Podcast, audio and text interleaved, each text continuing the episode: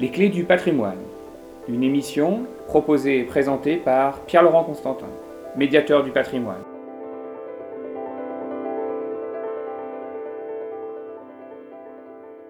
Bonjour, nous nous retrouvons pour euh, la suite des clés du patrimoine dans une chapelle que, nous connaissons bien déjà, hein, la chapelle Saint-Nicodème en, en Pluméliau, pour essayer eh bien, euh, de porter un nouveau regard sur ce lieu euh, extrêmement important, extrêmement emblématique de, de, notre, notre patrimoine, hein, du patrimoine du, pays de Pontivy, hein, cet édifice euh, qui, euh, j'allais dire, euh, concentre en lui seul tous les éléments, tous les éléments principaux hein, de, du- toutes les grandes étapes, toutes les grandes époques de construction de, de, nos, chapelles, hein, avec cet édifice de la fin du XVIe siècle qui subit euh, des modifications de décoration très importantes à l'intérieur au XVIIe, et puis qui au XVIIIe est doté d'un enclos et qui est effectivement et qui également euh, possède hein, ces fontaines euh, remarquables qui sont en quelque sorte le, du moins l'eau qui en découle le- la cause d'un tel édifice dans un tel, dans un tel endroit. Donc nous sommes sur la, sur la commune de Pluméliau, euh, à quelques kilomètres du bourg, hein, entre euh, la commune elle-même et Saint-Nicolas-des-Eaux. Saint-Nicolas-des-Eaux qui fait partie de la commune de Pluméliau, qui historiquement faisait par- partie de la paroisse de Pluméliau aussi, mais qui euh, se trouvait sur une trêve.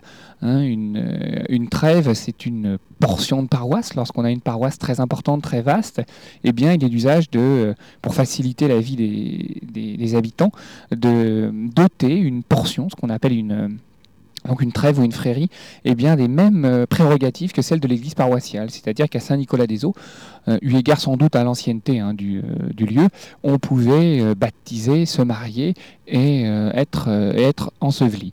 Donc Saint-Nicodème est un lieu qui est sur la route, mais un petit peu excentré quand même, hein, non, loin du, non loin du Blavet.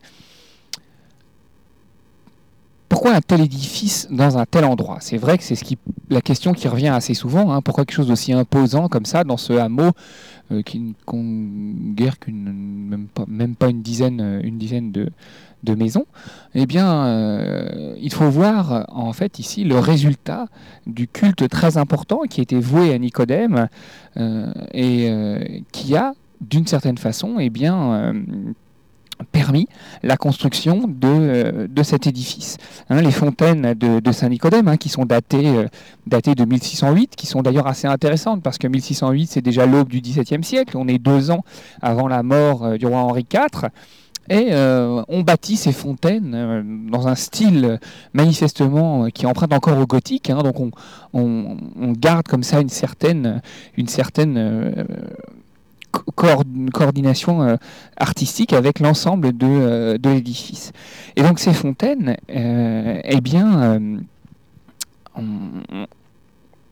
eau est réputée avoir des dons vétérinaires, hein, protéger, euh, protéger le, bétail. hein. Nicodème euh, est protecteur en certains endroits des ports. Euh, ici, associé à Cornélie, il est protecteur des bêtes à cornes. Et il est d'usage eh bien, de venir ici au moment du, grand pardon hein, et puis d'amener ces animaux pour qu'ils bénéficient de cette protection. On comprend ainsi le, système. Les gens un petit peu aisés eh bien, euh, disaient qu'en cas de, euh, en cas euh, si une épidémie évitait leur troupeau, épargnait leur troupeau, eh bien, ils feraient un don à la fabrique de Saint-Nicodème.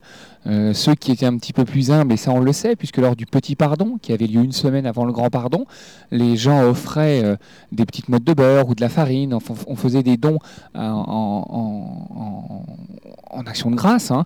et tous ces éléments étaient ensuite mis en vente par le conseil de fabrique dans le cadre du, euh, de- d'enchères, et bien évidemment on comprend hein, que ces, produits, ce bétail qui euh, d'une certaine façon était béni puisqu'il avait été offert à la fabrique, eh bien euh, avait des acquéreurs hein, qui étaient prêts à dépenser pas mal d'argent pour pouvoir se les procurer, pour porter bonheur à l'intérieur de leur ferme. Donc on a des prix qui sont assez élevés et qui permettent ainsi eh un, enrichissement de la fabrique et également de, euh, un embellissement hein, de par de cet argent du décor de, de la chapelle. Il faut évidemment hein, différencier les revenus propres du prêtre, hein, qui sont ceux, euh, ce qu'on appelle le casuel, hein, qui sont euh, ceux du, euh, eh bien, tous les, frais d'enterrement, baptême, etc., et de, l'argent qui lui est versé, et puis la propriété propre de la fabrique, c'est-à-dire ce conseil qui au début réunit les personnes les plus importantes de la paroisse, mais qui progressivement va se limiter à 12 personnes. On comprend la symbolique évidemment, hein, notamment sous l'influence du Parlement de Rennes. Et ce conseil de fabrique eh gère les biens de la fabrique. Dans le cas d'une fabrique paroissiale, il peut également avoir la gestion de l'hôpital et de l'école qui, est euh, est afférente. Donc c'est grâce à ces pèlerinages, à ces personnes qui sont venues ici, qui peut-être ont pris aussi de l'eau bénite pour l'emmener euh, à l'intérieur, à l'intérieur pour protéger les animaux, euh, un pratique qui, on me le confie récemment, sont toujours en, vigueur, hein, d'aller asperger d'eau bénite les, animaux qui peuvent être souffrants ou qui, ne, donnent pas, qui ne donnent pas assez. Donc on va euh, continuer notre promenade autour de, Saint-Nicodème. Hein, je vous dis à très bientôt. Au revoir. C'était Les Clés du patrimoine, votre chronique patrimoine sur Radio Broadway. Pour connaître le programme, nous envoyez un mail ou vous abonner à nos podcasts, connectez-vous sur http